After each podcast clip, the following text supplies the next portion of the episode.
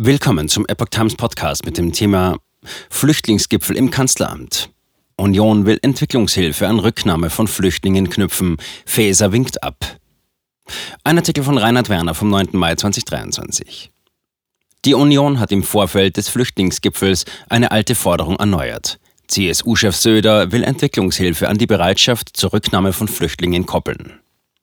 Am Mittwoch, 10. Mai, wird der erste Flüchtlingsgipfel von Bund und Ländern im Kanzleramt stattfinden. Zwei von Bundesinnenministerin Nancy Faeser einberufene Termine hatten keine Annäherung gebracht. Die Länder wollen deutlich mehr Geld für die Betreuung von Schutzsuchenden. Der Bund weist solche Forderungen mit Blick auf eigene Bemühungen zurück. Nun will die Union ein weiteres Thema auf die Tagesordnung bringen, nämlich die Entwicklungshilfe, die sie an die Bereitschaft zur Rücknahme abgelehnter Flüchtlinge koppeln will. Rhein will Faeser vor Hessenwahl unter Zugzwang setzen. Kurz vor dem Flüchtlingsgipfel steigt die Nervosität bei allen Beteiligten. Einige Akteure sehen zudem ihre Chance, strategischen Druck aufzubauen. So forderte Hessens Ministerpräsident Boris Rhein eine Verdopplung des Bundesanteils für die Versorgung Asylsuchender. Der Bund weigert sich bislang beharrlich, überhaupt über zusätzliche finanzielle Beteiligungen zu reden.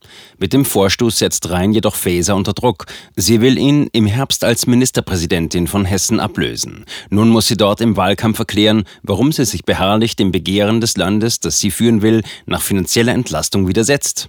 CSU-Chef Markus Söder wiederum erneuert eine Forderung, die bereits mehrfach aus den Reihen der Union gekommen war.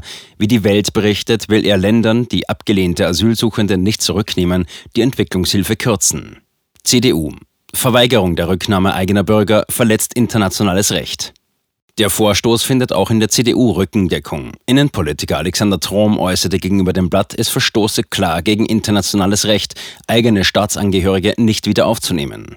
Deshalb solle es auch Konsequenzen für solche Staaten geben, die von der Kürzung der Entwicklungshilfe bis hin zur Aussetzung von Visaerteilungen reichen könnten. Zudem, so Trom, vermisse er bei Ministerin Faeser den Willen, Ordnung in die irreguläre Migration zu bringen. Die Ampel verwässere den von Faeser angekündigten Plan, an den Außengrenzen der EU schnellere Asylverfahren durchzuführen. Eine solche Regelung würde kaum noch Menschen betreffen. Faeser hatte jüngst im Handelsblatt bestätigt, sie trete für eine Neuausrichtung der europäischen Migrationspolitik ein. Diese solle auf eine Begrenzung der Flüchtlingszahlen ausgerichtet sein. Vor allem solle sie eine verlässliche Identifizierung, Registrierung und Überprüfung von Menschen bereits an den EU-Außengrenzen ermöglichen. Forderungen nach einer Obergrenze bei der Aufnahme von Flüchtlingen erteilte sie jedoch eine Absage. Pro Asyl keine fairen rechtsstaatlichen Verfahren an EU-Außengrenzen. Wie das ZDF mitteilt, will Faeser auf EU-Ebene anregen, Asylverfahren an den EU-Außengrenzen durchzuführen. Dadurch soll eine schnellere Entscheidung über den Schutz von Menschen mit geringer Aussicht auf Asyl in der EU fallen können. Nicht asylberechtigte Schutzsuchende sollen so schnell bereits von den EU-Außengrenzen aus zurückgeführt werden. Ausnahmen könne es jedoch für besonders schutzbedürftige Personen wie Frauen und Kinder oder Personen mit Verwandten in Deutschland geben.